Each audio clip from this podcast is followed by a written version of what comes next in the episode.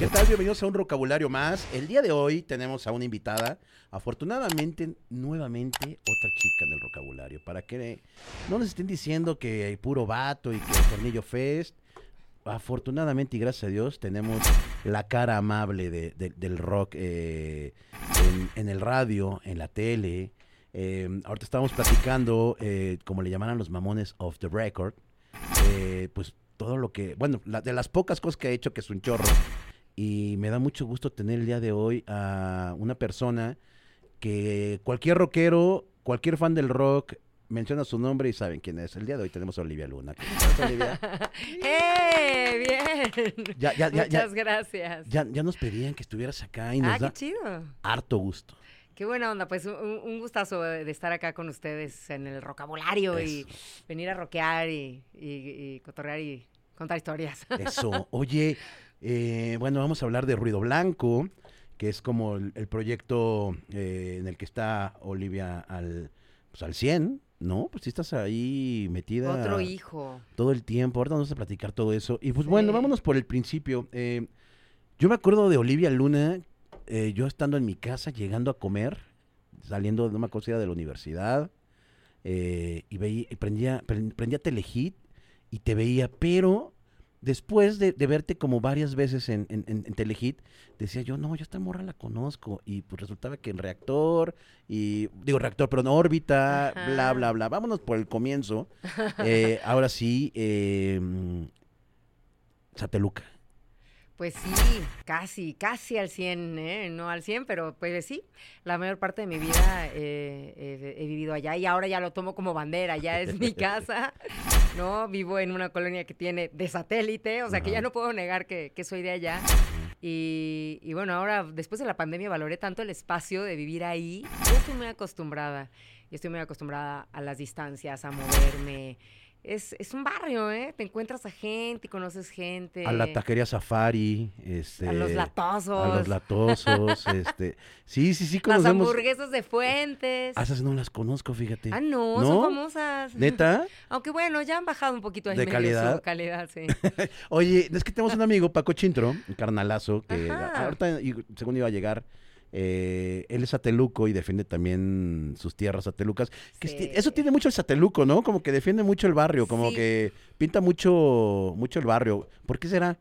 Pues no sé, porque creo, que tenemos ahí una cierta identidad, ¿no? A lo mejor y, y sí mm, nos sentimos en casa, es muy distinto, es muy distinto vivir allá. Solamente creo que los que vivimos allá y hemos vivido ahí sabemos de lo que, de lo que hablamos.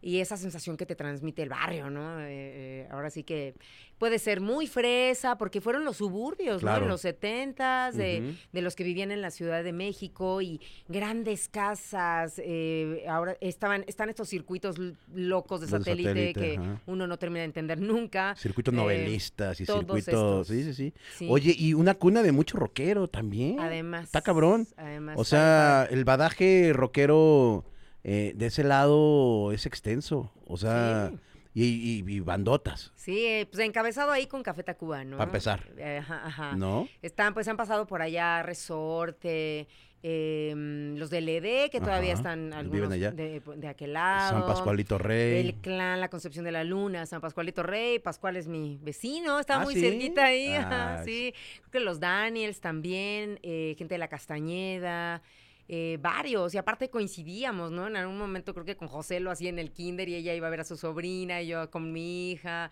este, con Os de la Casta también ahí en la escuela, digo, con Pascual tenemos eh, hijos en el mismo colegio, Ujú. o sea, es como, pareciera que es este muy chiquito, es, es grande eh, lo que es ciudad satélite, porque aparte abarca, pues, que si San Mateo, que si todo lo que es lo más verde, es, es grande y cada vez más poblado también, ¿no? Pero, ¿sí?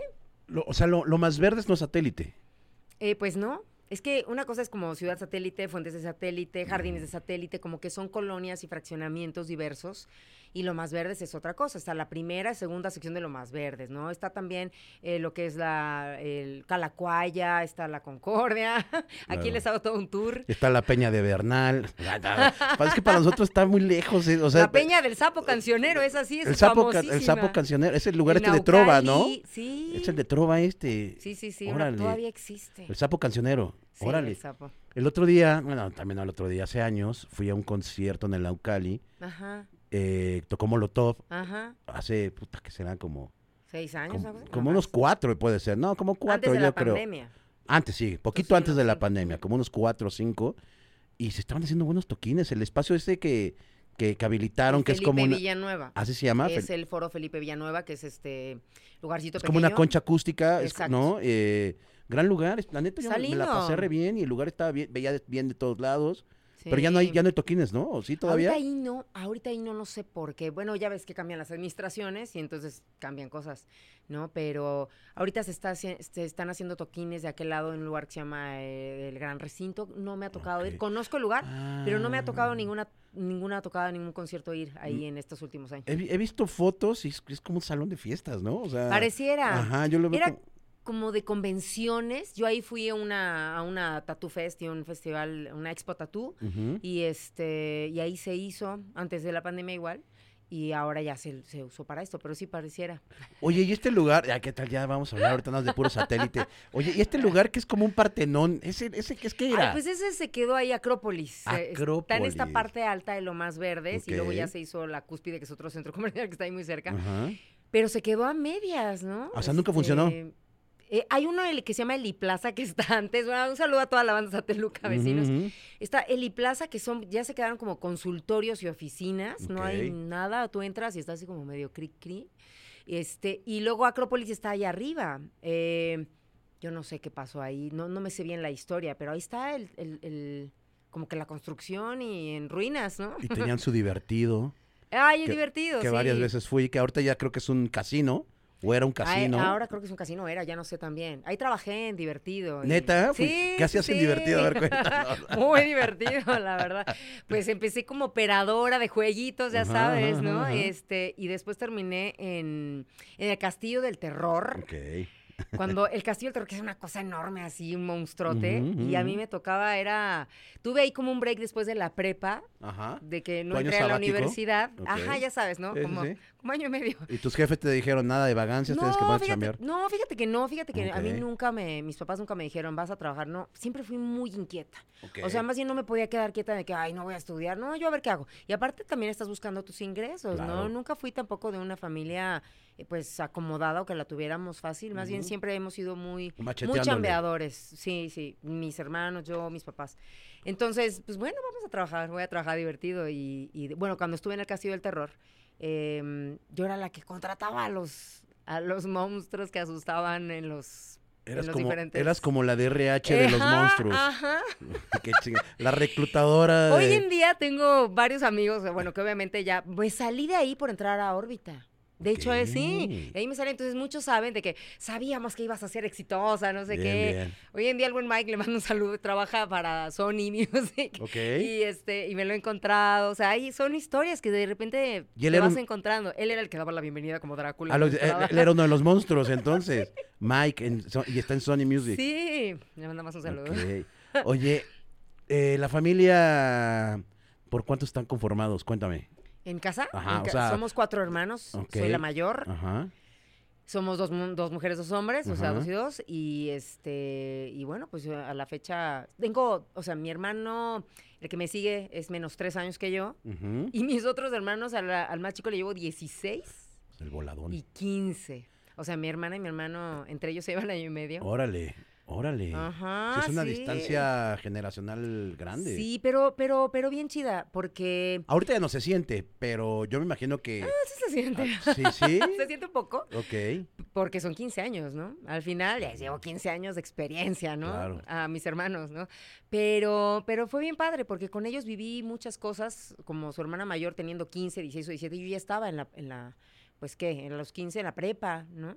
Entonces de repente me tocaba pues hacerle ahí medio el paro a mi mamá y cuidarlos, cuidarlos, claro. seg- segunda mamá, este, o a veces hasta llevarlos a la escuela o apoyar, apoyar en casa, ¿no? En casa siempre pues era, era, era importante, ¿no? Más allá de uno sus propios sueños, pues sí recibí, la verdad, una muy linda y muy buena educación por parte de, de mi familia, mis papás, y que pues siempre se esmeraban por darnos siempre lo, lo mejor que ellos pudieran, ¿no? chido. Y creo que sí, hasta la fecha no hay queja, a los Bien. cuatro hermanos nos va muy bien. Qué chingón. Oye, ¿y, y tus papás eh, ¿alguno de ellos se dedicaron a esto de la voz? O... Nada, cero, nada. Nadie en mi familia. ¿No? No. O sea, lo que sí es que había música, eso sí, todo el tiempo había ¿Qué música escuchaban? en casa. Eh, de todo se escuchaba, pero por ejemplo en casa de los abuelos maternos principalmente, siempre con mi abuelo, mi abuelo era el musical, y ahí yo creo que lo heredo, porque él era de, era sobre todo de las big bands, ¿no? Ok. De las big bands, el jazz, a lo mejor uno de morrilla, pues no, yo decía, "Ay, jazz, ¿qué es eso, no? Como que no, no, no sabes, no entiendes de géneros, más que te dejas ir y disfrutar la música, ¿no? Pero yo sí compartía mucho con, con mi abuelo. Soy más de eso que de la cocina o de la costura, que cuando eres chica a esa edad este, te empiezan a enseñar muchas cosas de esas. Y, y no, yo le entraba más a, a a esas cuestiones con, con mi abuelo y, y a la música. Entonces él tenía todos sus viniles y una colección enorme. Y, y por ende, pues mis, mis tías, mis, este, o sea, las hermanas de mi mamá, igual, todas fiestas en la casa, y se escuchaba de todo, desde cumbia, salsa, Órale. este, las orquestas, ¿no? Ángeles negros, azules, bla, bla. ¿Le bailas? ¿Sabes bailar sí, cumbia? Sí, ¿Neta? Sí, sí me enseñaron y sí les sé, sí. Qué chingón. y sí me gusta, sí, me gusta, eh, eh, me gusta la música eh, en, en general. Y bueno, ya después fui agarrando mi camino, pero con mi mamá, pues estuvo, estaban los, los Beatles, los Stones, Wow. este, The. Doors, sí, y ni tanto, pero sí. Pero sí. Tom Jones, este, Neil Diamond, eh, muchas cosas que mi mamá realmente escuchaba. Y de eso, pues también a lo mejor y, y venía lo de la parte español, ¿no? Mijares y Luis. Miguel y, y eso que O también sea, me, fue ima- parte. me imagino que como cualquier mamá que, que- que tuvimos, eh, trapeaba con alguna rola, ¿no? O sea, Pues el- eh, sí, eh, ah, todo el tiempo. ¿qué- ¿cuál era la rola que escuchaba más cuando tu tortura? Ay. Que decías, ay, mamá, ya estuvo con Fíjate esta. que no, no tanto, no me torturaba tanto, pero casi estoy segura que, que estas de la Sonora Dinamita, ¿no? Sí, claro. Y, Cumbiecita. sí, sí, con viecitas. la- latino. Y bueno, y Los Ángeles Negros, que hasta después yo como le agarré la onda a Los Ángeles Negros, ¿no? Y, me enteré después ya, o sea, hoy día ya, ya hasta me tocó entrevistarlos en algún momento. Ajá, ajá. Y, y de saber de dónde eran y de dónde venían, porque tampoco en ese momento tú piensas que si vienen de Chile o que si vienen, que si Oscar de León es de aquí o de allá o Rubén. Blades, ¿no? Como que hasta después le vas agarrando eh, bien ya más la cuestión geográfica a la música, ¿no? Oye, entras a la del Valle, a la del Vago, eh, de la Ciudad de México, la de Lomas Verdes, Sí, la de Lomas Verdes, y ¿en qué momento de, no sé si en la prepa o en la universidad, te da esta cosquillita ya de la, me imagino que estudiaste comunicación, ajá. estudiaste Pues es comunicación, que eso ya más viene desde la secundaria, ya cuando en los chismógrafos te decían, ¿tú a qué? ¿Para dónde? ajá, ¿No? Este, pues como que siento que yo ya lo traía eso en la vena. Aparte a mí lo que me gusta era cantar. O sea, sí, es algo que yo ya, ya lo he compartido, ¿no? Porque de repente me he echado mis palomazos con algunas bandas. Pero. Te aventaste una con el Armando, ¿no? Sí, con Armando Paloma. Órale, órale. En el Vive Latino. No, pues nada más. Aparte en el año pandémico, o sea, en el del 20, Del 20, ajá. cuando todo estaba caótico, yo dije, no, no puedo no ir. Además de que pues hay que chamear, hay que cantar con Armando, ¿no? Claro. Entonces ahí me aventé ahí un, un palomazo. Entonces en la secu traes este esta cosquita de la cantada. Sí, Y, sí, sí, y- sí. y que- pero qué así, o sea, ¿qué? De- ¿Con tus cuates? ¿Con- ¿Estabas ahí Em, echando gritillos? Mira, la verdad es que, digo, y para ser honesta, y luego en estas entrevistas que luego me hacen, no, que siendo mujer y tal, la, pues no había como muchas puertas abiertas y en ese entonces, pues ya sabes, te, te, te- te contaban las historias que para poder entrar y para poderte meter y bla, bla, pues tenías que ahí casi aflojar a ver con quién, ¿no? Y pues no, ni era mi, mi intención, ni, ni mi educación me llevaba hacia hacer alguna cosa así por el estilo, ¿no? O sea, por más fama que yo quisiera buscar o un desarrollo o una carrera como cantante, ¿no? Eh, no tenía contactos, no tenía nadie como ni en el medio ni, ni nada, porque pues en esta vida sabemos que cuando tienes relaciones, cuando tienes contactos con, con cien- cierta gente, pues a lo mejor y no es que la tengas más fácil, pero sí se te abren Ayuda, más ayuda, oportunidades, claro, ¿no? Y ya claro. depende de ti. Entonces, eh, pues sí, yo me metí a estudiar clases de canto y de repente luego caí, canté en un grupillo ahí, músico vocal. Neta. Ujú, Y no tenía, te digo, tan claro la parte como rockera, ¿no? Yo lo que quería era eso, o sea, como, ay, el sueño de la, de la adolescente Olivia, de, de cantar en algún lado. Y no tenía amigos rockeros con los cuales me juntara a tocar. No había, no había, para mí no había eso. Oye, ¿y cuál, y cuál era, el- cuál era la, como el, el estandarte que tenías ahí cuando cantabas? O sea, no sé, mi hermana Era- en su momento, Britney Spears, era como, era así como, ¿what?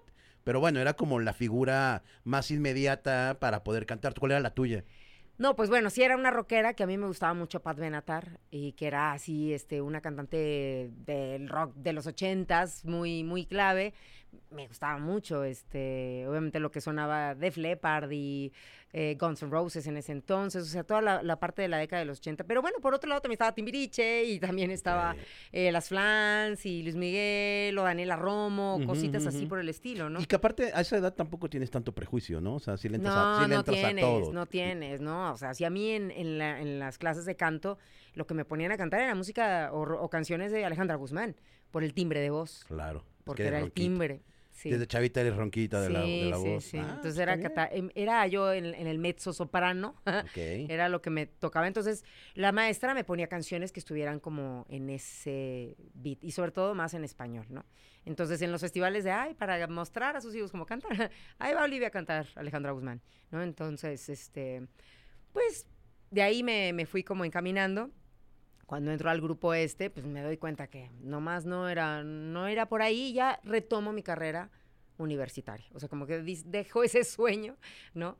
Y este, digo, no, lo mío, lo mío es más bien la, la parte, la universidad y, y hacer mi carrera profesionalmente, ¿no? Y ahí me clavé entonces a estudiar ciencias de la comunicación. O sea, una cosa iba como con la otra, ¿no? Y entonces ahí ya me enfoco. Y a- algo que dijiste ahorita, que cuando estabas en Diverchido, eh, te hacen como el, la invitación a lo de, a lo de órbita, ¿no? ¿Cómo fue? O sea, ¿quién te dijo, oye, pues va a haber audiciones para esto? No, nadie, nadie. ¿Lo escuchaste en el radio? En el radio. Decían, necesitamos una voz. ¿no? Sí, sí, sí. Así era. De seguro era Rugerio o, o Gerardo Vázquez, ¿no? Era, ma- la voz de Martel. Era la voz de Ah, Martel el DJ. Saludos a mi. DJcito hasta, hasta Mérida. Sí. Eh, entonces era la, era la voz de, de DJ buscando a... a- La, la, nueva, la, voz la nueva voz femenina del universo del rock. esto no. fue que 90 y qué? Nove- 96, en el 96. 96. Y sabes qué pasa que, eh, mm, o sea, acá lo que sucedió es que yo ya estaba en la universidad, ¿no? Pero compartía, o sea, pero trabajaba en divertido porque necesitaba el ingreso. Claro. Entonces yo pues también apoyaba a- a- en la A la casa, casa, con, con lo que yo ganaba para, para la universidad, ¿no? Porque aparte, pues te, te digo, éramos cuatro. Entonces no podía dejar tan fácil de trabajar, porque Ujú. ese ingreso era importante para mí estando en la universidad. Entonces en el tercer semestre, yo estaba ya en el tercer semestre y empecé a hacer también, bueno, antes de lo de órbita empecé a hacer radio dentro de la escuela, en la radio La- universitaria. La interna. Ujú, ¿Cómo, se- haciendo ¿Cómo se llamaba ese radio? La radio. radio cable. Radio cable. Se llamaba radio cable. Y se escuchaban que en las, imagino, en las cafeterías, en sí, la sí, cafetería. y- en las bocinitas de, de los Ah. pasillos. y Creo que nadie te pela, ¿eh? Cuando estás en la No, universidad. Pues, Por, por lo menos en el radio de mi universidad nadie pelaba a nadie. pero tú enfrente del micrófono te sentías Uh. soñado, ¿no? Y, y- y- y- y era un primer acercamiento con el micrófono, con una radio, aunque fuera en la universidad. Y este, y bueno, así se dio. Y cuando escuchaba yo, pues, radio todo el tiempo, cassettes y en el, en el Walkman. Ujú, sí, claro. Recordemos que era 96. El Walkman. Entonces, eh, siempre fui de estar escuchando y de, de estarle cambiando, ¿no? Y un día escucho el anuncio y dije, "Ah, me voy a apuntar, ¿no? Y fue así. Entonces llevé hasta el IMER, porque no quise mandarlo, enviarlo, no lo sé, lo llevé el sobrecito Cruzaste todo El cassette. periférico eh, hacia el sur. hasta el metro Coyoacán. En tu sobre Manila, seguramente. Seguramente. sí. Y este, y adentro tu, Sí. tu demo, tu Sí, cassette. y era un cassette. Sí, Pero claro. aparte lo grabé, ese me ayudaron a grabarlo ahí en los talleres de, De la- de la escuela. la escuela. Qué chido. Y traía a Twisted Sister. El otro un día lo, lo compartí. Pero traía, creo que la de We're Not Gonna Take It. Ya, es súper rocker, ¿no? ¿El demo? Este, sí. ¿Lo, lo- tienes el demo todavía? Qué chingón. Eh, cuando fueron no sé cuántos años de órbita o no sé qué que se cumplieron, yo saqué el demo y lo compartí. Ok. Lo tengo en ah, mira. cassette. Mi mamá se encargaba de grabarme todo. Qué chido.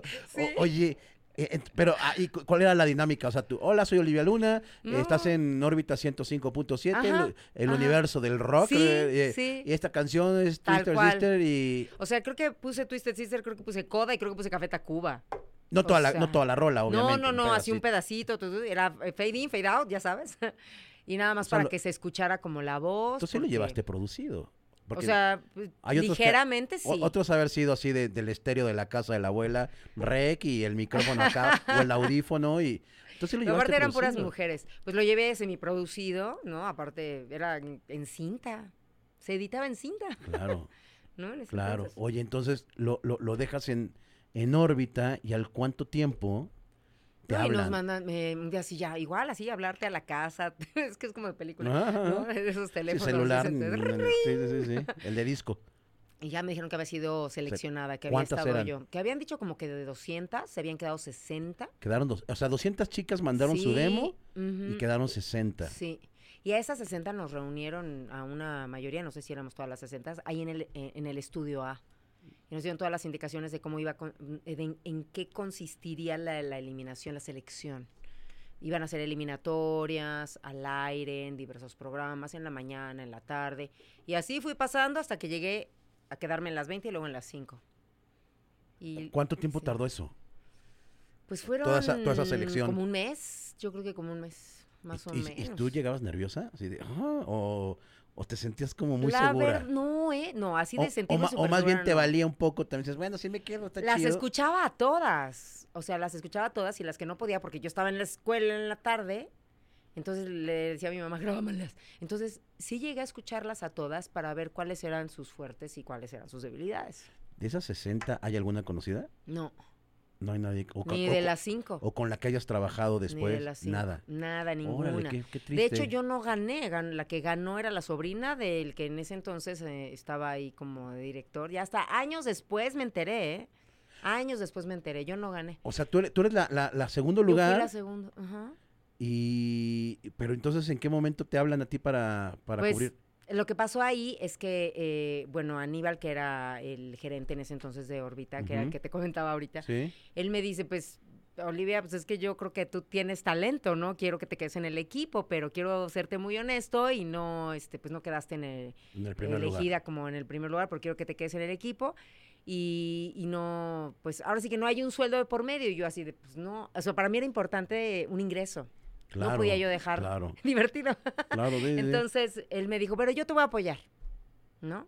En lo que pueda económicamente, ¿no? Yo creo que pues ahí él, no sé, sacaba de su bolsa o lo que recibía. Yo no lo sé, pero él me apoyaba a mí. Y entonces así yo pude dejar divertido y quedarme ahí. ¿Y te quedas en órbita? Ajá.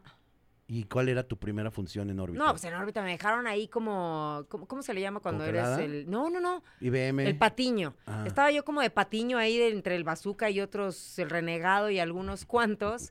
Sí, sí, sí, malditos. Digo, Ba- Bazooka no sé, no, el humor no me, no me encanta, pero, o sea, el, el renegado era, o sea, yo recuerdo escucharlo y era madre, No, este aparte bien loco. machines, ¿no? O sea, machines en ese rollo. O sea, sí, ahora lo digo, veintitantos años después, que es así. Sí, era que, así. que ahorita, que, o sea, ahorita tienes que ser políticamente correcto con ciertas palabras, Sí. con ciertas, em, pues sí, con, con sí, ciertas palabras, ¿no? Y antes era, o sea, vale No, madre, el machismo hablando de estaba 25 años turbo atrás. duro, o sea, y ni siquiera un machismo turbo duro, más bien era un machismo que estábamos muy acostumbrados a Y, vivirlo, y ¿no? el ser misógino y cositas así. Ah, sí. me imagino que así estaba Sí, tu, tu tema. ¿Y tú estabas incómoda con, con eso? ¿O más bien dices, ah, Mm, lamentablemente es que a veces eso lo... mm, eh, yo, yo creo que llega un momento ya, o sea, lo analizo a la- a- a- con el paso del tiempo y lo, haz- lo normalizas, sí, ¿no?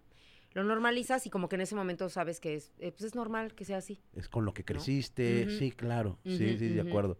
Entonces, tú, o sea, tú ahí entonces no estabas como, como sacada de onda, tú estabas tú normal. Pues sí, ¿no? O sea, como que decía, estos manchados, ¿no? Pero Ándale. yo aguantaba vara, o sea, ¿no? O sea, la verdad. Y, Y, tenías te- pequeñas intervenciones Sí, tenía en- pequeñas intervenciones. con estos güeyes y este, Hasta que viene el cambio, o sea, nunca tuve un programa en ese, en ese pequeño periodo de tiempo, fueron unos meses.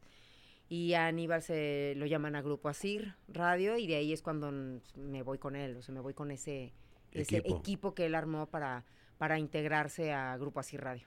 y a- ese equipo, ¿quiénes eran? En, bueno, de, de los que estábamos en órbita, en órbita estaba Bazooka, estaba eh, Toño Esquinca, estaba otro compañero llamado Gabriel Ríos y yo. Ujú. Y el arma óxido 1100, en, en óxido 1180. 1180. O sea, en el 1180 el arma óxido, o sea, realmente nosotros empezamos como de cero con óxido y de ahí se integra Iñaki Manero y Clausen. Clausen Hernández. O sea, arman buen equipo. Armó un buen equipo. La neta. Sí. O sea, hizo un... Todos estos que te menciono estamos haciendo cosas. Están o sea, vigentes, ujú. Eh, o sea, hizo una órbita en, en el En, amplitud eh, modulada. Que ah, yo recuerdo Óxido y, y sí ponían cosas bien chidas. Mi único tema era, Era que se M. escuchaba feo. Era M, se escuchaba feo, ¿no? pues, Era, era como que tu abuelita estaba escuchando las rolas, pero te ponían a, no sé, te ponían a la lupita, ¿no? Y Sí. entonces entras a Óxido y ya te dan tu espacio. Ahí ya tengo un espacio que era, eh, se llamaba Alquimia y era 100% rock en español. Rock en español. Sí, sí, sí, 100%. Ok. Y- Nada en anglo. a ver, ¿te acuerdas más o menos eh, cuáles eran las bandas que estaban sonando en ese entonces así, Sí, cabrón? bueno, o sea, obviamente toda la ola de, de, mm, de lo que fue el sello de Culebra, pues estaban con todo, o sea, Santa Sabina, Cuca, Castañeda, La Lupita, ¿no? La Lupita, Tijuana no. Eh, Los Lagartos. Guillotina, bueno, o sea, ya Guillotina, eh, y luego ya vino, o sea, si hablamos que era 97, fue el surgimiento de todo lo regio, ¿no? Claro. Control Machete, Zurdo, eh, Zurdo, plastilina. todo eso, todo eso. O sea, estuviste en el momento Sí.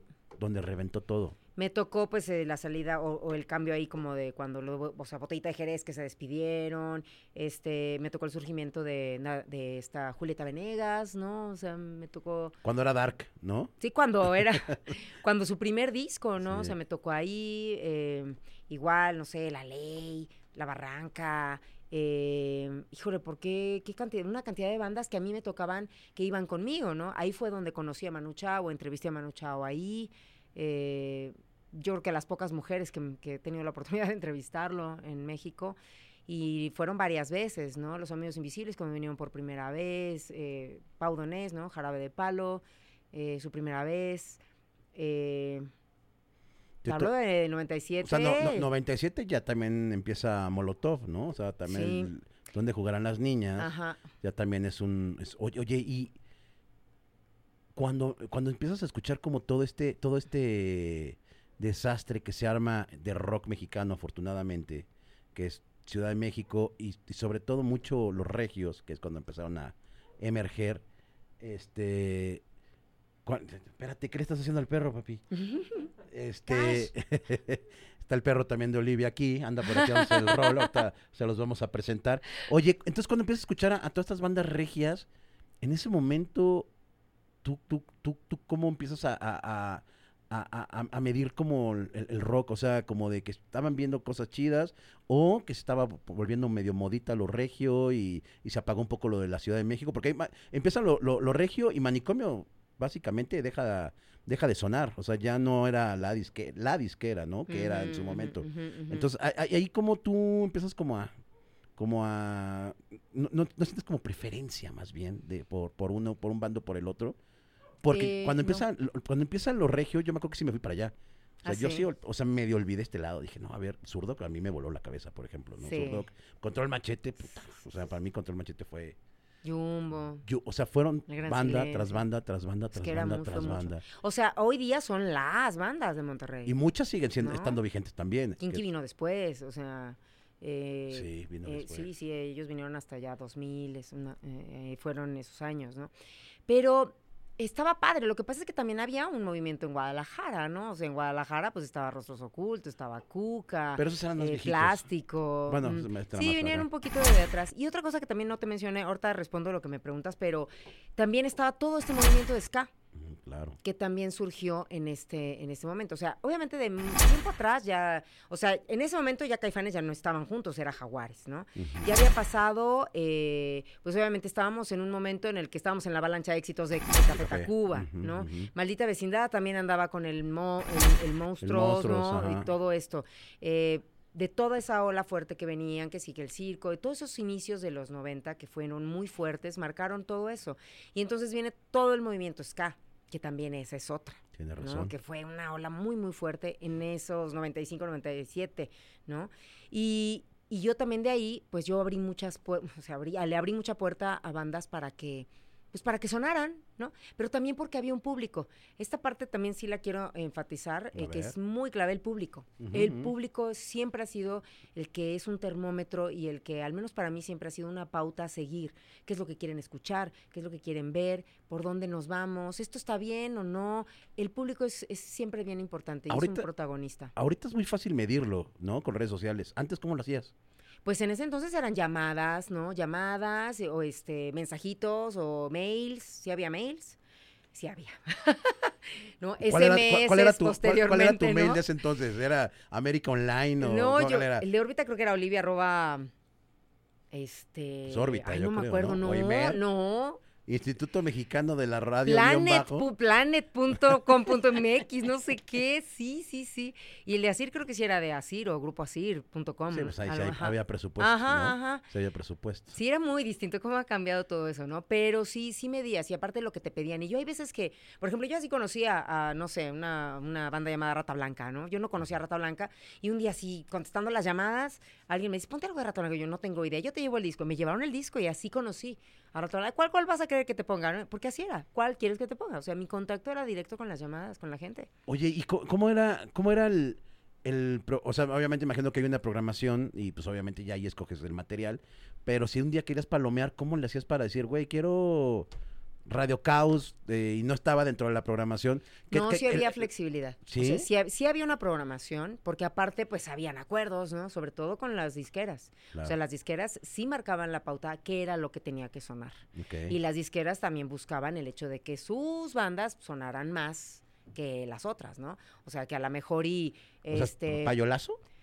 Pues ¿Se- es- ¿Será? Pues yo creo que sí, ¿no? Yo creo que eso no, eh, no, ha, de- no ha dejado de existir. O sea, hoy en día, pues sí, quien, quien aporta más, pues a lo mejor y suena Va a más, sonar ¿no? más. Ajá. ¿Cuál era la banda que sonaba más? Mm, en algún momento La Ley, por ejemplo, ¿no? Cuando salió este disco de eh. Vértigo, uf, yo lo alucinaba. ¿Cuál? salía- ¿El de los aplausos? De mucho. ta, ta, ta, no, ese es el anterior. Es Ah, anterior. El Vértigo era uno que traían así, este, no sé si era la de aquí tengo el Ah, fres-", una pues es muy así, buena ¿no? rola, ¿no? Sí, sí, Pues sí. Creo que era de Vértigo, no me acuerdo, creo que sí. Y este, y, sí- y sí sonaba, ¿no? Em, ¿Qué otras cosas? Pues, pues cuando todo esto del ska, se agarraron las diferentes como compañías este, a diferentes bandas. O sea, alguien agarró, creo que Sony o BMG agarró a Panteón, ¿no? Este, a Inspector se lo agarró Universal, ¿no? El Gran Silencio estaba como Emi. con Emi. Entonces así estaban como divididos y entonces era, de repente había como una guerra entre que a ver quién sonaba más, ¿no? Y yo me acuerdo que también Inspector llegó a sonar mucho, Demasiado. sí. mucho, Amargo Adiós, ¿no? El- y estas al- rolas. Alma en Fuego, algo así El se llama el disco. Fuego. Sí, sí, sí. que aparte empezó a sonar antes de que fuera ya este, agarrado por Universal. Yo ya estaba en, en Telehit, te hablo 2002, Ujú. cuando ya estaban a full inspector con Universal y nosotros veníamos tocándolos De años antes, antes, en órbita, Claro. ¿no? Oye, y, y, y que al- algo que nos contó hace ratito fuera de fuera del aire, que está que está muy chido, es cuando tú estás en óxido, eh, hay un momento en donde te, te, va- te llevan a otra estación de radio, ¿no? Que probablemente te ibas a quedar ahí y tú dijiste, exacto. no, gracias. Era la opción Digital 99, ¿no? Digital. Que, que aparte estaba muy fuerte en ese entonces, que era el 99.3, ahora es eh, otra frecuencia. Digo, no, la misma frecuencia, pero ahora tiene otro, Otro- otro- nombre. otro nombre, ajá. Ujú. Eh, Digital pero 99 era pop Era pop. y, y tenía como tintes de como el 80s, 90s y más también, ¿no? Tenían como sus momentos en donde Pues era muy pop, ¿no? O se sea, escuchaban sí cosas pop. viejitas también. Sí, sí, sí, era muy pop y estaba esto de las mermeladas y estas cosas que te Y decía. ahí fue lo de Sofía Sánchez Navarro.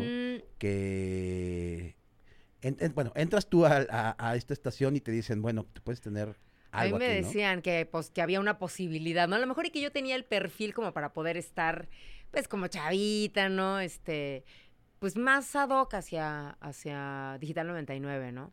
Y cuando yo voy y me presento ahí, este, dije, ay, no, no me sentí, dije, ay, no, no soy de acá. Y aparte como venir a poner así a Enrique Iglesias y lo que sonaba en ese momento, dije, no, no, sálvenme. ¿no? ¿Cuántos programas habrás tenido ¿En dónde? ahí? O sea, ¿cu- ¿cuántas veces saliste al aire? ¿En digital? No, nunca. Ah, no, me, me entré. dijiste, me dijiste que sí, que estuviste una vez y que... O sea, fui ahí a ver, a Ah, entrevistarme, Pensé ¿no? que con sí él, habías pero no. tenido al aire una vez que dijiste, no, gracias. No, no, no, no, Ah, no, pero no, no, ni, ni eso, ni eso llegué, o sea, como que más bien, no, no, no, yo soy de acá, soy de acá. O sea, como que yo sí me sentía mucho más identificada con el rock, ¿no? Y con la música en esta parte alternativa. Ujú. Como que la sentí más un reto, ¿no? Que lo, ya, lo, que lo que ya estaba hecho al final. Entonces, cuando tengo es- este programa en, en Óxido y que me clavo en la parte del rock en español, aparte me di cuenta que no había mujeres. Claro. No había mujeres en eso. Sí había compañeras mujeres, ¿no? Eh, como locu- locutoras, pero estaban mucho más en el anglo, más en cosas más mainstream. Más radioactivo. Ujú. y, y, pues no había mujeres como más clavadas a la parte de del- este rockcito que le llaman, ¿no? Al cual siempre pues se le veía como, ay, fuf, shu, shu", ¿no? Más se le hacía el feo. Entonces, pues, yo dije, no, pues yo de aquí soy. Y aparte, pues mi área como periodística, siempre como investigando, tratando de buscarle algo más, pues la verdad es que fue un, fue un reto. Y entonces yo me sentí de ahí, dije, de aquí soy y de aquí me sigo. Oye, ¿y cómo lograbas el tema de las entrevistas en- en el, en el lado de, de la, de la búsqueda? O sea, ahorita ya Wikipedia, www.olivialuna.com y seguramente me va a aparecer ruido blanco, un chorro de cosas. Obvio, sí, antes, sí. ¿cómo era, cómo era tu, tu búsqueda Pues para entrevistar? a- o sea, imaginemos, eh, bueno, no, Manu Chao no, porque siempre ha sido un poco mediático, pero no sé. que Pues te no diga- te Que creas, te llegara ¿eh? Secta Core, por ejemplo. Secta Core. Ajá. No, pero no te creas, imagínate Mano Negra, ¿no? O Ah, sea, bueno. para saber el, ante, la- el antecedente de Manu, ¿no? O sea, no era fácil, entonces había que buscar y buscaban revistas, revistas, ¿Para dónde ibas a- recortes de dónde periódicos, pues te ibas al, al Sanborns y ahí te encontrabas, no sé, yo no sé si, si ya existía la Switch en ese entonces, pero yo tengo una cantidad de revistas, o Eres, ¿no? O sea, Eres, había, este, había, había, ahí tengo recortes de las revistas, ¿no? En Eres, pues ya, hasta después me enteré que, que Rulo, el que estaba en, en- en Radioactivo, él escribía ahí, Eres, pues bueno, no, no lo hacía bien y había cosas ahí interesantes, ¿no? Y de ahí fue donde yo veía Caifanes, Fobia, este, Botellita de Jerez, todos esos como recortitos que te hablo de, de inicios de los 90, ¿no? ¿Y conservas todavía eso? Hay muchas cosas que sí. Qué muchas chingón. cosas. Yo voy a poner un museo algún día porque tengo muchas cosas, tengo muchas cosas, ¿no? Qué chingón. Revistas como Switch, ¿no? Ese es, eh, fueron antes de que hubiera una Rolling Stone, ¿no? Este, había revistas, había material para uh, poder eh, investigar. Y por otro lado, bueno, te llegaban los boletines, ¿no? O sea, ya cuando venía una compañía discográfica te traía el boletín claro. y te traía. Ahí también En tengo fax, un chorro de boletines. Te mandaban tu fax ahí para, para que supieras la información. Algunos sí y otros no. Antes, a- aparte, hasta lo hacían luego muy bien. Sacaban algunos como periodiquitos, ¿no? Y por otro lado, también las, las discográficas te daban los singles, ¿no? Era un sencillo como un acoplado en donde venían todas las novedades del mes de la disquera, ¿no? Ajá, ajá. Muchos de esos, todo eso lo tengo ahí. Qué Sí, ya sí, de- no es que sea yo una acumuladora, no, pero eso es material de investigación que en su momento, la verdad, funcionó bastante, ¿no? Oye, entonces estás en Digital 99, dices, no, gracias, no, no le entro. ¿A dónde te vas de ahí? No, me quedo en óxido. O sea, es que la opción era digital eh, primero, antes de que naciera óxido. Ah, ya, ok, Pasaron unos meses hasta la creación de, entonces, ya de está, o- óxido. entonces ya está óxido.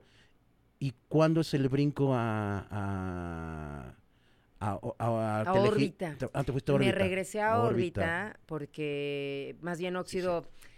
óxido, lamentablemente, no, no fue una estación que vendiera.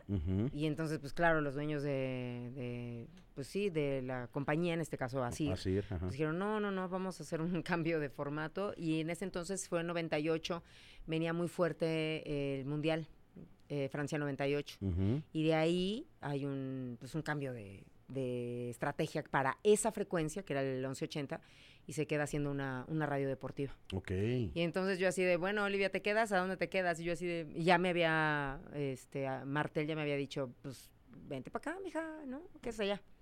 Y ya me regresó a órbita. ¿Y qué programa tuviste ya ahí en órbita? En órbita llegué a tener un programa que se llamaba Grita, igual que el de Jorge Rugerio, y él lo tenía en la mañana y yo lo tenía en la tarde. E igual con rock en español. Pero sí en algún momento creo que también hu- hubo más apertura, ¿no? También para la parte como del, del rock anglo. Mm, Ahí, fue donde le metiste más al anglo. Un poco más, Sí. un poco más, un poco más, pero ya traía yo, traía yo toda esta escuelita de todo el aprendizaje y bagaje que había tenido dentro de Óxido y había trabajado muy de la mano con muchas bandas, o sea, porque también me habían dejado la producción de un programa que se llamaba El Laboratorio y ese programa de radio era como de, a ver, ponte ahí a los cinco sabinos, santos sabinos, a que conduzcan y hagan su programa. Y yo era la que lo Mm, producía. Claro, Ujú. claro. O- pues, Ese experimento estaba chido, ¿no? Sí. Sí, estaba bueno. Sí, sí, sí, ellos llegaban y ponían sus rolas y echaban desmadre Claro. y, y todo, ¿no? ¿Eso tú lo hacías? sí. Órale, mira, Sí, qué chido. ahora lo veo y digo, mira nomás, sí. Y, eso, y eso logró que yo pudiera tener como mucho contacto con ellos, ¿no? Entonces había mucha familiaridad. Por eso hasta la fecha, después de tantos años, pues de repente somos así, soy- me siento parte de la... Me siento parte de la familia y todo, sí, de, de varias bandas. Yo te vi no hace mucho eh, en un toquín que fui, que, que nos hizo el favor de invitarnos el buen Manuel Suárez. A, a- ¿Al de Guillotina? al de- ajá, al de, pero fuimos, ¿Estabas a- fue en el, Aquí en el, La Piedad. Piedad. ahí te vi, en y- enero. ¿no? ajá, y, y sí te vi como con Manuel, Sí, y- así, y- ajá, brother. pues, son, son carnales, Sí, ¿no? Son- sí, y, y de varios, tío, Paco Barajas igual me dijo, güey, Olivia, ¿no? Olivia es una de las que también nos ha echado la mano un chingo a Panteón, este... Pero bueno, ahorita llegamos a ese punto. Entonces, eh, ¿te quedas hasta que termina órbita? Eh, no, no, no, no. ¿Sales eh, tú antes? eh, órbita concluye en 2004 y yo ya, ya para eso entonces ya estaba en Telehit. Me voy a Telehit. ¿En qué momento dices la transición de radio a, a tele y Es que a yo ya me sentí como un poquito, mm, ay, ¿Harta? como en, ¿cómo se dice? En, este, ay, se me fue la palabra, iba a decir, este, enfrascada en Mm. una sola cosa y ya quería hacer otra. O sea, sí soy muy inquieta, ¿no? Pero la, pero la conducción tenía ganas de hacer tele. Tenía ganas de hacer tele y, y Lino Nava estaba en Telehit Ajá. antes ajá. de que creo que entraba Marrón y entonces estaba trabajando ahí y entonces una vez a, a Lino fue así de, oye Lino, cuando sepas de algo ahí Avísame. estaría buenísimo, me dices, ¿no? Bra, bra, bra, sí, sí, sí, Olivia, nos queremos. Y sí, fue así. Lino fue el que me dijo, oye, están, están haciendo casting, ta, ta, ta, hazle así, acércate, busca a a Marrón. Tarara. Hacen un casting en donde hacen una fila y todos se van a formar y todo eso. Yo no pasé por ahí, no, no, no es que yo me la haya saltado, pero al final ya había sucedido cuando yo hago el contacto con. Entonces, bueno, ya pasamos esta etapa, pero bueno, vente y platicamos. Y ya fue que yo un poco le conté. Entonces hice el casting después, ¿no? Hice el casting a cuadro, hice el casting de una entrevista en inglés, eh, simulando estar entrevistando, no me acuerdo si Ah. era DH o algo así. y, y pues ahí al final quedamos tres seleccionados. Y entonces me quedo. O sea, de tres te- se queda uno. No, no, no, nos quedamos tres. Claudio, Ah, Claudio se quedó. O sea, Sí. eran la, la misma. Sí. Ok, ok. Somos compañeritos de ese entonces. Sí, De- de- nada más la historia. Éramos Claudio, Ajá. Angie, eh, Claro, esta Fajardo, chica eh, de, pelo Angélica. de pelo rojo. Sí. Que era novia del Zacatito. Sí, sí, sí. Sí, sí, sí. Sí, sí, sí, Angie. Qué chido, Angie también creo que se saludos, fue a vivir fuera. saludos. Ah, qué chido. Sí. Ah, quedan los yo- Pero, lo- pero los tres rockeros. Sí, O sea, no, no, o sea, no tres hubo como de un popero, un... no. Los tres rockeros. Y bueno, al final a mí lo que me dice Marrón es que, bueno, pero aquí van a tener que exponer de todo, ¿no? O sea, como de todo, sí. Entonces ahí fue cuando yo dije, bueno, sí, este, va. ¿Cuál y fue tu la, primer era la apertura, pues no me acuerdo, pero era igual, era hits con Claudio y hits con Olivia. Y entonces era de lunes a viernes teníamos programa en vivo, Una hora. una hora, y poníamos videos y hablábamos, sacábamos videollamadas, era puros como estrenos y novedades de lo que había. Pero luego ¿no? también te mandaban estas cosas de Acapulco y de... Sí, en algunas ¿no? ocasiones, con Puerto con Omar Vallarta. Chaparro y creo... con- En- sí, como no, como no. También entró, pues estaba Black and White, que era de las novedades.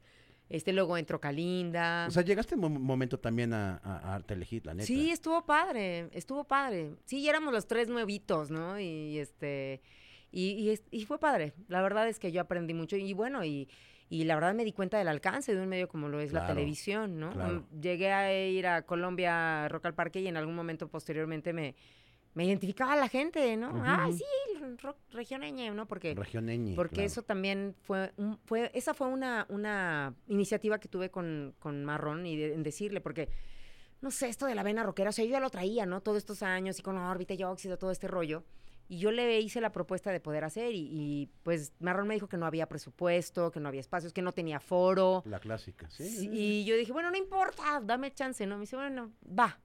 Y te ibas como a la calle también, ¿no? Todo era en la calle porque no había, ya después entendí cómo era, ¿no? Pero no había eh, un presupuesto asignado para que me dieran el foro, el set. Entonces, todo era en la calle, o sea, en la calle. Y me fui a meter así hasta donde no. Sí, me acuerdo ¿no? que estabas en la calle, sí, sí, sí. Pero eso te da más onda. Claro. Porque salías como de lo habitual, que era Sí, foro, Sí, ¿no? estaba padre. sí, No, a mí hasta me resultó más padre. Ay, pues, tenías, sea más, mejor, ¿no? tenías más esta aproximación con la gente. Sí. Entonces éramos un camarógrafo y ¿Quién, yo. te, quién te realizaba? ¿Chan?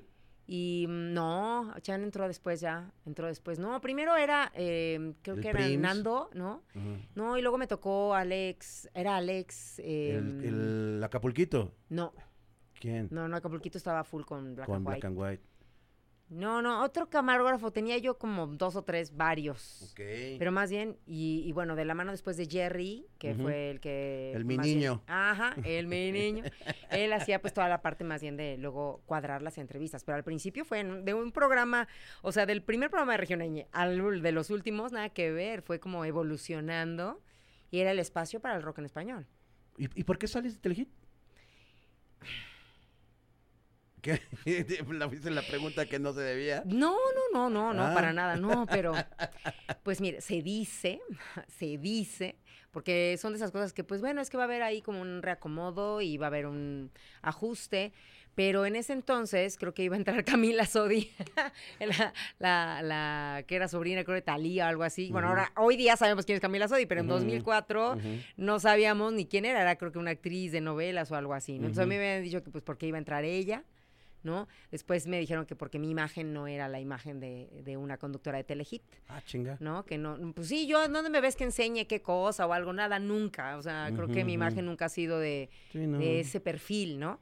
Este, y además, pues yo rockerilla, más pandrosita, no sé, en ese, en esa idea. Entonces, así me decían, no, pues es que también tu imagen, y, y había entrado también una nueva administración, entonces no era como yo no, yo no daba o no tenía como ese perfil de una, de una conductora eh, demasiado guapa o que podía exhibirse un poquito más, en ese perfil, pues, tonto, ¿no? Que, que no debería de ser, porque al final, pues no es lo que importa, ¿no? La imagen suma, pero no es lo que importa, sino lo que puedas tú aportar. Entonces, sí, porque yo ya estaba hasta produciendo ese espacio.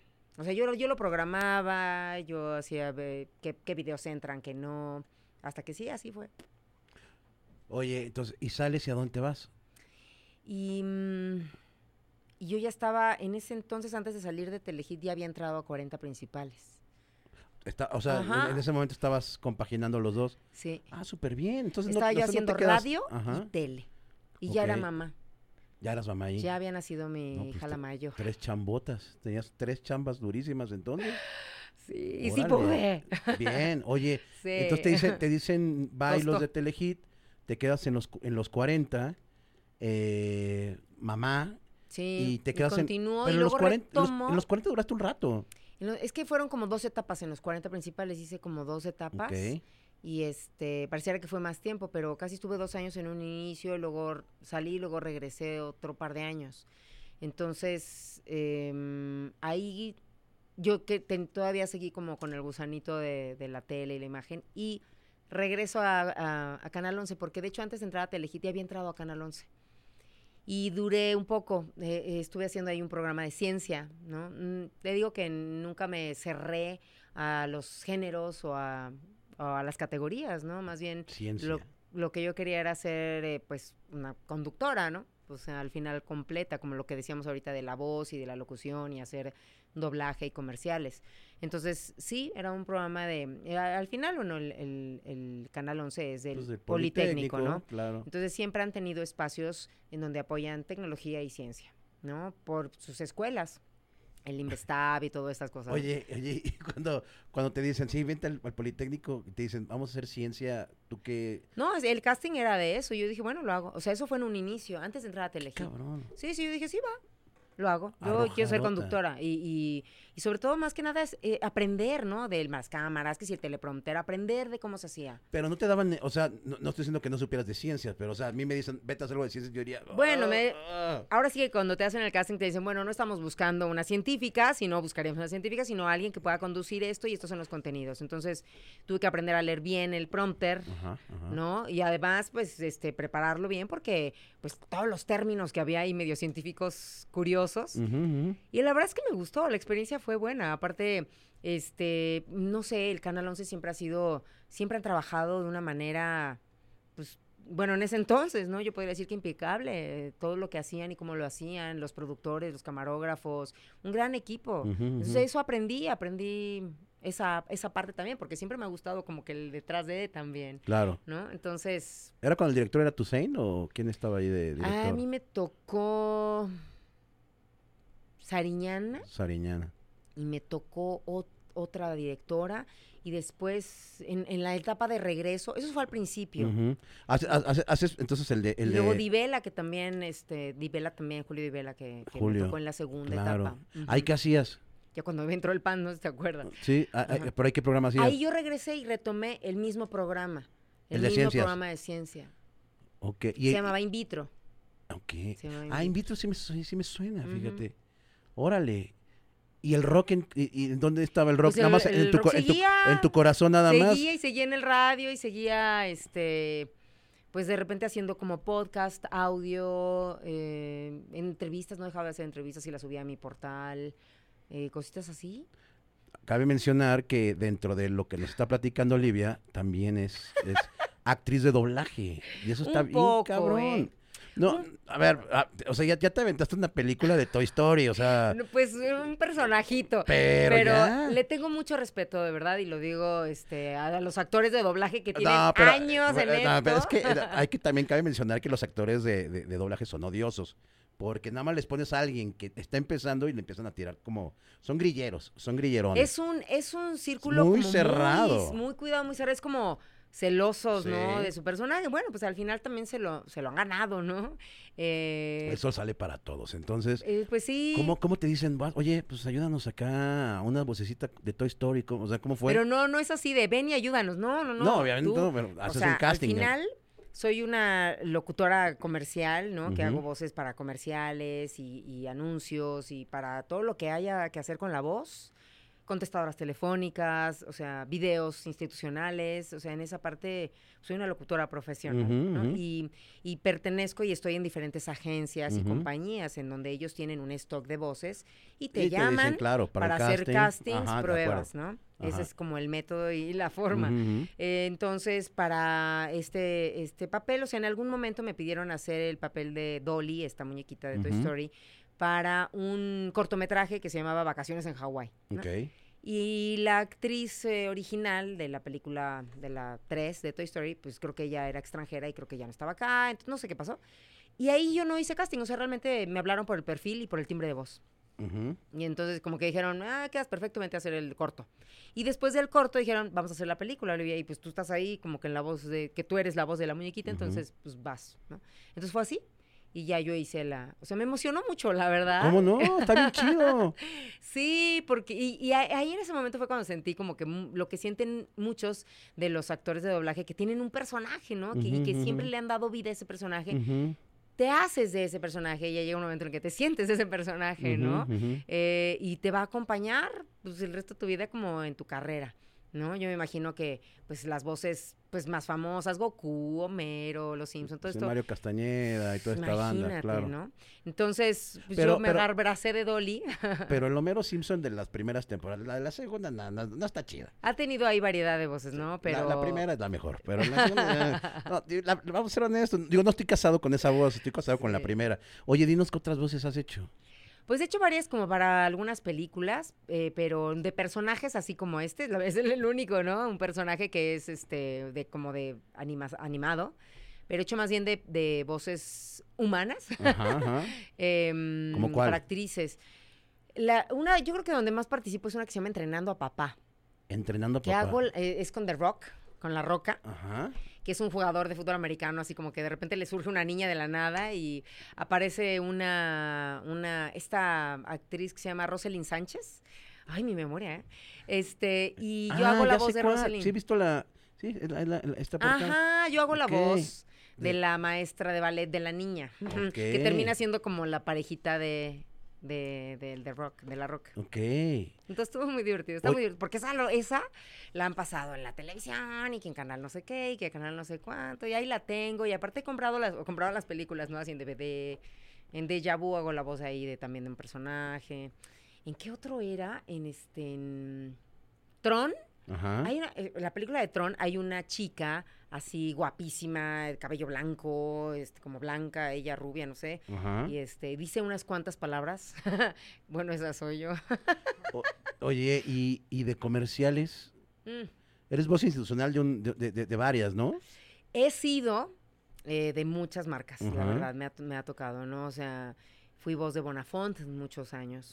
Eh, me, me- me dio de comer Bonafont mucho tiempo, la verdad, lo cosa que agradezco mucho porque pues mi pasión es, sí es la radio y a veces de la radio yo no, no puedes vivir del todo al 100% y Está eso cabrón. se sabe, Está ¿no? cabrón, sí. Este, hasta la fecha, ¿eh? Y, y, pues bueno, de hacer estas voces y los comerciales y las marcas, ¿no? Hasta hace poco estaba yo grabando, grabé Superama, actualmente soy voz de, de la contestadora de HSBC. Ah, ¿sí? Sí, sí. Marca uno. eh, si Sí, sí, quieres, sí. ¿Tienes Marca problema uno. con. ah. Bienvenido al Centro de Atención a Clientes de... ¡Ay! ¡Ah! Oye, la- a ver, la, la- la de la muñequita. La de Dolly, es que Dolly es- híjole, tiene, tiene un carácter como fuerte, así de que, vete de aquí, ¿no? Así como que, te dije cuántas veces que no hicieras esto, ¿no? O sea, o es que, es que no agarro una frase de ahí, ¿no? Pero ah, regaña mucho a Goody, ¿no? Así de Goody, ¿no? O sea, ¿qué más hace Dolly? A ver, alguna cosa así de que, que les dice, ¿no? De, de que viene la niñita que va a entrar al cuarto ¿no? y, y les dice así como que, todos a sus puestos, ¿no? Pero es mandona, o sea, Sí, es- sí, sí, sí, sí, la, la ubico perfecto. en mi casa me di mis hijas, "Ay, igualita, mamá. Qué chido, qué chido. Oye, ¿No? y, y- y- después, después, o sea, más bien, compaginando todo lo que estamos hablando, ruido, ruido blanco. O sea, te avientas todavía otro tiro más de todo lo que hemos platicado y dices, Además, voy a hacer ruido blanco. Qué loca. O sea, ruido blanco, lo, lo, lo, lo- platicando contigo, eh, lo gestas antes de que compartiera nombre en una radiodifusora y bla, bla, Sí. bla. O sea, tú cuando dices, voy a hacer ruido blanco, ¿qué? O sea, ¿cómo dices, cómo empiezas? ¿Cómo, cómo armas la- la- la- las piezas para, para armar algo así? Porque llevas ocho años. Sí, Es un chingo. sí, ya un rato. Eh, y sí, este año cumplimos nueve. Órale. Ay, vamos por los días. Bien, sí, claro. Es, em, o sea, más bien surge como de una, una necesidad propia de no tener un espacio. O sea, realmente yo tenía mi página web y yo empecé ahí a hacer podcast, olivialuna.mx, así. Y ahí hacía las entrevistas y subía eh, los audios y me iba a eventos, te digo que, que iba al Tajín y sacaba fotos y ponía y apenas creo que Instagram medio ahí surgía o un poquito más. Las redes sociales pues, ya tienen más tiempo. Pero pon tú que pensemos que tengan unos 13, 14 años, ¿no? Facebook o algo así. Eh, pues poco a poco empezaron a agarrar como su, su fuerza y su camino. Al final, eh, no tenía yo tampoco un espacio, o sea, como importante. O sea, yo sentía que a mi portal o a mi página web le faltaba música, o sea, como que sonara algo, ¿no? O sea, era un blog, así, Sí, tal era cual. como un blog. Tal cual. Sí, sí, sí. Yo ahí ponía las, este, te digo, los audios y las entrevistas y que sí me iba, a- te digo, Rock al Parque me llegué a ir y entonces ahí hacía entrevistas y entonces llegaba y las ponía y las compartía, ¿no? Entonces fue- Autogestión totalmente. Sí. Qué cabrón.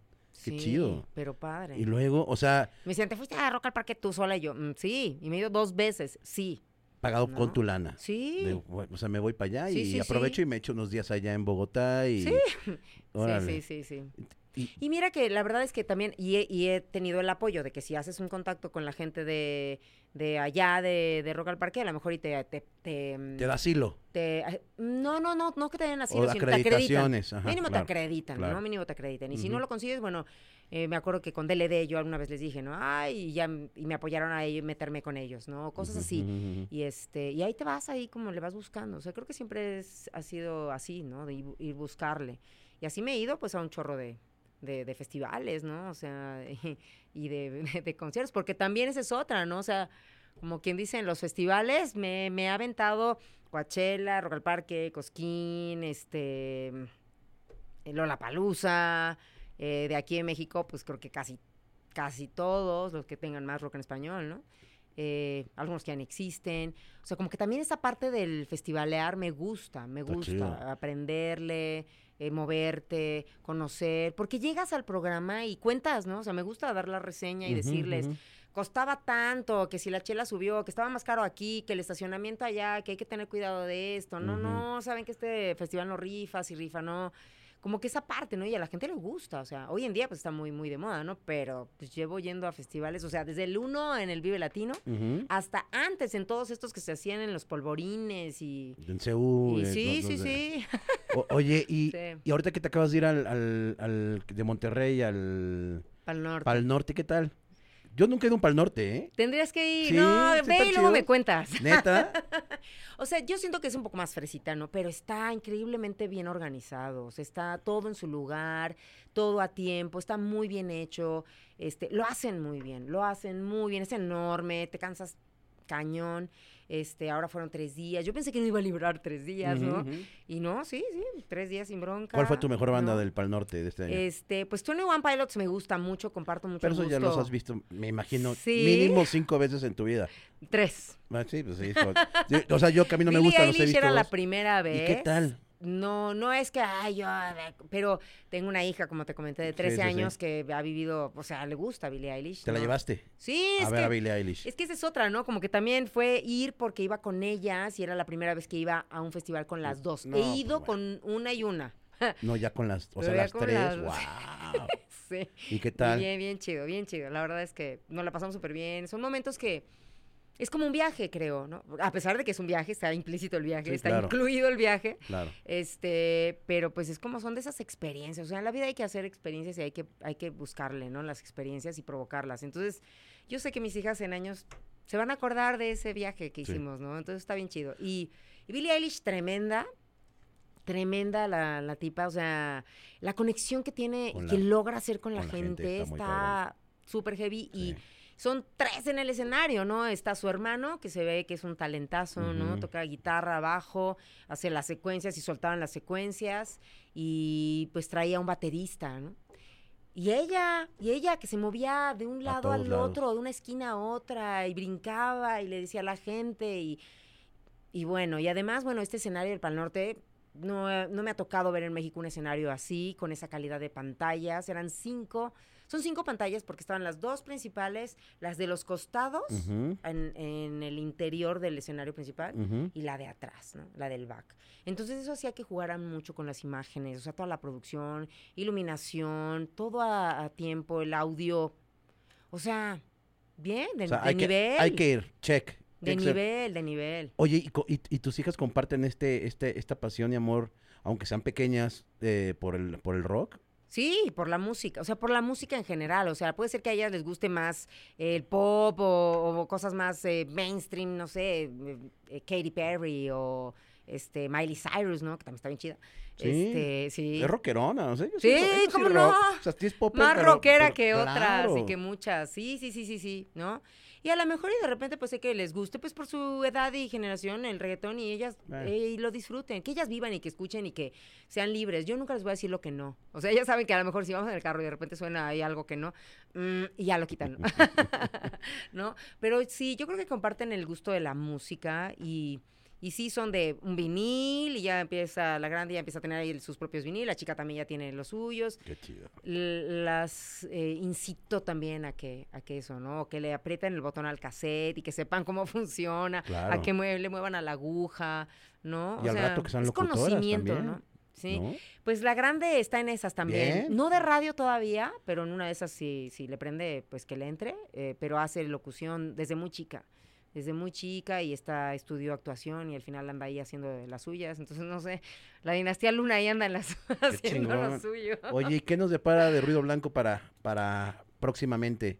Pues mira, hace ratito que creo que ya desvié el tema, pero Ruido Blanco al final sale de esta necesidad, ¿no? De que no tenía un espacio para expresarme, ¿no? Y aparte veía a compañeros alrededor que, que, que también andaban por ahí haciendo sus cosas. Entonces fue como, como jalar esos talentos, sumarlos e, e invitarlos a armar un espacio. Entonces la primera pieza que yo busqué fue la producción de audio.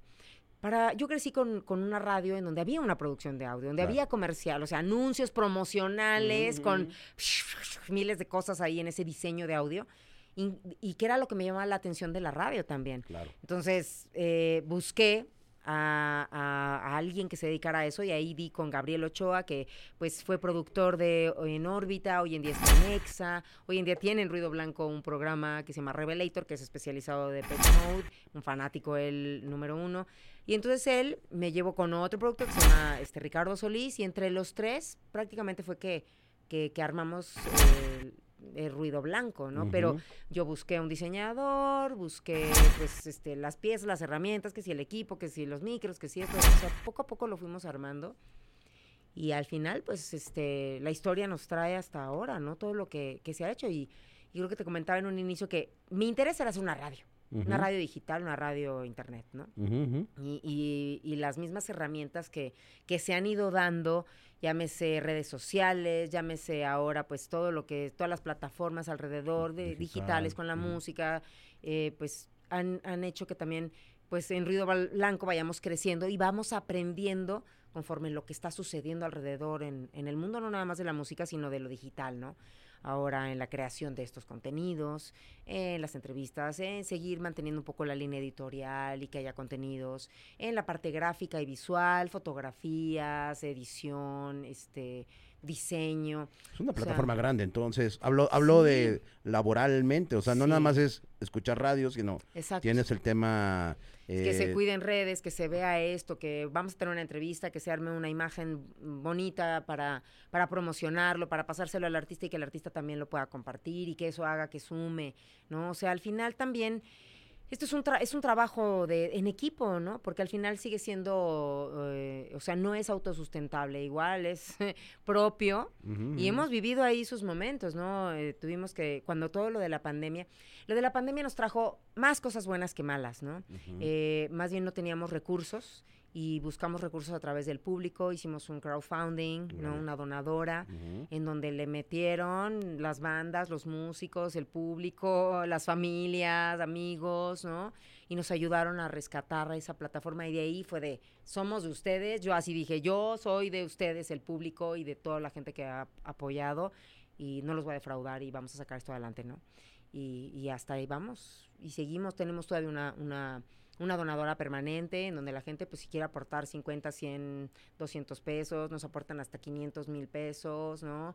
Este, cuando pueden y nosotros lo que decimos es pues lo hacemos para ustedes y por ustedes, ¿no? Y al final se ha convertido en una comunidad eh, ruidosa, muy, muy chida en toda mi vida de, de, todo esto que te acabo de contar de medios.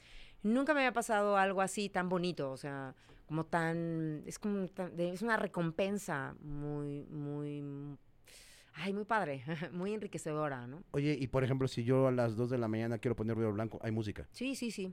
24 horas. Sí, cuando, cuando retomo, después de haberme ido a hacer esta pausa y haber entrado a reactor y luego este retomo, retomamos, em, ahí Grupo Asir, eh, pues creo que tiene la licencia oficial de iHeartRadio, y entonces yo tenía un programa ahí, que en 88.9, que también era de rock en español, de clásicos de rock en español, que actualmente tenemos un espacio en 88.9 los sábados, pero el de ruido blanco.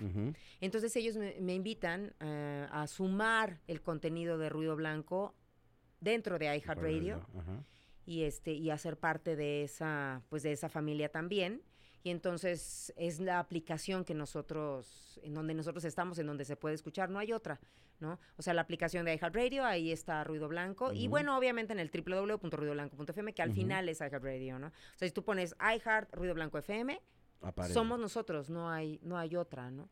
Y entonces está en esa, en esa aplicación, la verdad la calidad de audio es muy buena, así que tú digas, ay, se cayó la señal, híjole, muy pocas veces, muy pocas veces nos ha pasado y se ha caído la señal en vivo, ¿no? no la de, porque si se cae la de en vivo, entra el automático, ¿no? Entonces siempre hay música, es 24 horas, 7 días a la semana.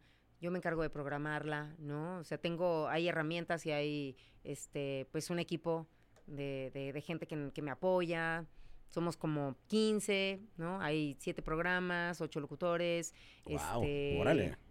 Sí, sí, sí, está bien padre. Y cada uno tiene su personalidad y cada uno tiene como su, su este, pues como su estilo. Su contenido. Pero lo más padre, y, creo que es algo que, que, tú puedes valorar haciendo lo que haces con, con ese programa también, es la libertad de expresión. Claro. ¿No? Porque no tenemos hasta ahorita alguien que nos diga, eso no lo puedes decir, o tienes que poner esto, o no hagas esto, o no hagas el otro. Entonces, hoy en día valoramos mucho esa libertad que tenemos. Y además todos somos respetuosos, somos empáticos, este pues no, no, no somos como groseros con el público, ay, tú no digas, o tú no, al contrario, los tomamos muy en cuenta. Creo que un poco el hecho de que esto esté dirigido por una mujer que, que al final eh, este, mm, esta femenidad, porque pues, la verdad es que yo así lo veo, es muy, muy apapachadora, muy protectora, muy cuidado, o sea, soy, soy así, es parte de mi personalidad y así cuido al público, así cuido al equipo de trabajo, ¿no? Sí, la plataforma. Pues sí, ¿no? Claro. Oye, ¿y cu- ¿y, y cuándo son tus, tus programas? Tu programa, ¿cuándo, ¿a qué te escuchamos? Yo estoy en vivo martes, miércoles y jueves. y Martes, estoy- miércoles y jueves. ¿Por, qué, por qué el lunes y, y vier- y viernes no? Porque luego tengo el sábado y luego tengo el domingo, entonces trato de descansar un par de días ahí como para...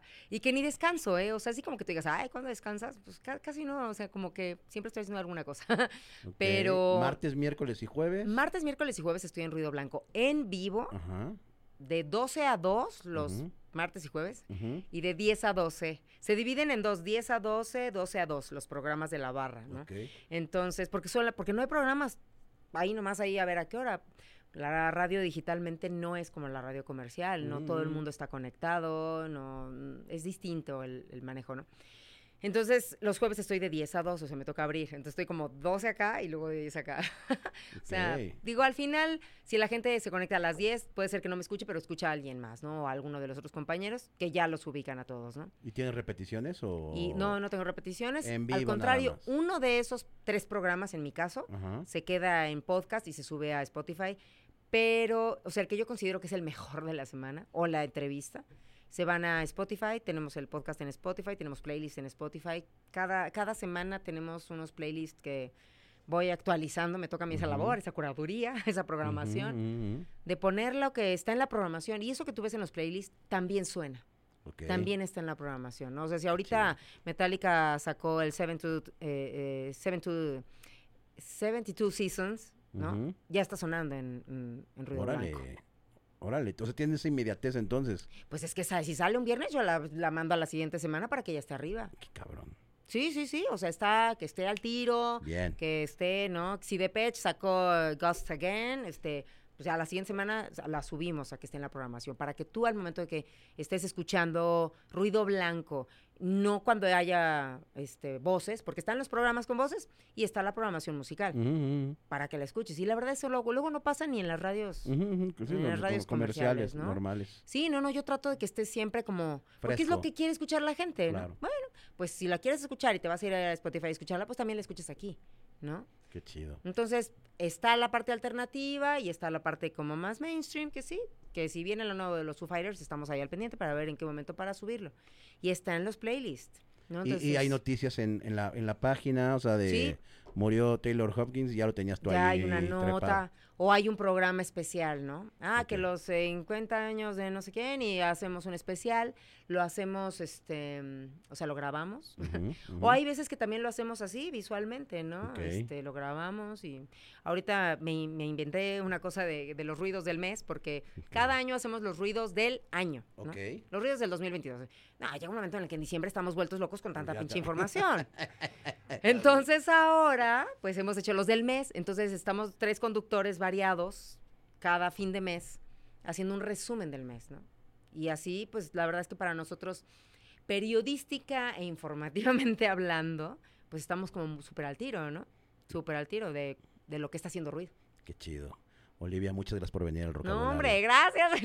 Tú me dice, me dice este media hora. No, No, hombre. pues ahorita ya llevamos un rato, no, pues es que está sabroso. Oye, muchas gracias por venir, mucha mierda a, a Ruido Blanco. Muchas gracias. eh, y todo lo que venga. Y oye, tenemos el 31 de mayo en la fiesta de aniversario del podcast. Ojalá puedas ir. 31 de mayo. Ajá.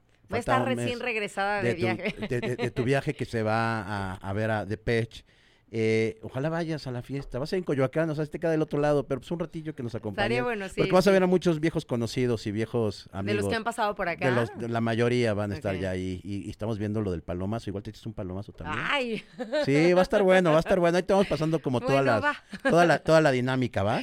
Como con eso de que a mí no es que luego creen que yo soy complicada o algo así. Sí, en tiempo, sí. Sí, Porque nos, nos tardamos un poco en, en estas. Encuadrar esto. encuadrar los tiempos, pero no, o sea, sí me gusta andar yendo ahí, me pata de perro, pues también, ¿no? Pero también, pues tengo mis, mis responsabilidades Claro, en casa que hay que cumplir claro. luego como mamá. 31 de mayo, te avisamos un mes y medio antes ya, para que lo Buenísimo, apartes. buenísimo. Muchas gracias, Olivia, por venir. Y, Muchas y gracias a ustedes, gracias, gracias por de verdad la invitación. Qué chido tener una morra, independientemente del podcast, eh, que, que, que, que, sigue levantando como la bandera de gente que le está chingando, ¿no? Y, y le chinga duro. Y, e independientemente de, de ser bueno en lo que haces, ¿no? Muchas y la, la, la autogestión, sobre todo. Uy, sí. Pero es un placer, ¿eh? O sea, de verdad. Es, un- o sea, ahorita haciendo este recorrido, ahorita que todo lo que hablé contigo, digo, ay, güey, ¿no? Eh, pero le- creo que lo he hecho con gusto y, y siento que todavía, todavía tengo mucho por hacer todavía. Estamos jóvenes todavía, hombre. Claro, la actitud, la actitud. Muchas gracias, Oli. Gracias por venir. Muchas gracias. Y pues muchas gracias a todos los que se han conectado, los que se siguen suscribiendo, los que siguen compartiendo. Recuerden que las playeras que nos está trayendo el buen Austin 316 de la marca Stoner, las pueden ver ahí en, el, en la página del vocabulario. Tenemos unas playeras también bien chidas con varios títulos de, nombres, de lo cual todo lo que se venda va a ser eh, recaudado y se va a mandar a lugares para los que cuidan perritos, los que rescatan perritos. Eso fue una eh, pues fue como una decisión que tomamos no hace mucho. eh, vamos, a, vamos a documentar todo cuando se haga la entrega de, de esto para que vean que su dinero sí fue a un, a un fin eh, con causa. Y pues bueno, muchas gracias al Rich que está en el audio, muchas gracias a Hugo que está en, la, en, la- en las cámaras, muchas gracias a Víctor Cruz por seguir manteniendo el barco a flote. Este es el vocabulario, suscríbanse, estas son nuestras redes sociales, nos conocen como el vocabulario. Eh, la página de internet, acuérdense que es, el, es vocabulario.com. Eh, pues muchísimas gracias, nos vemos pronto, gracias, cuídense, chao.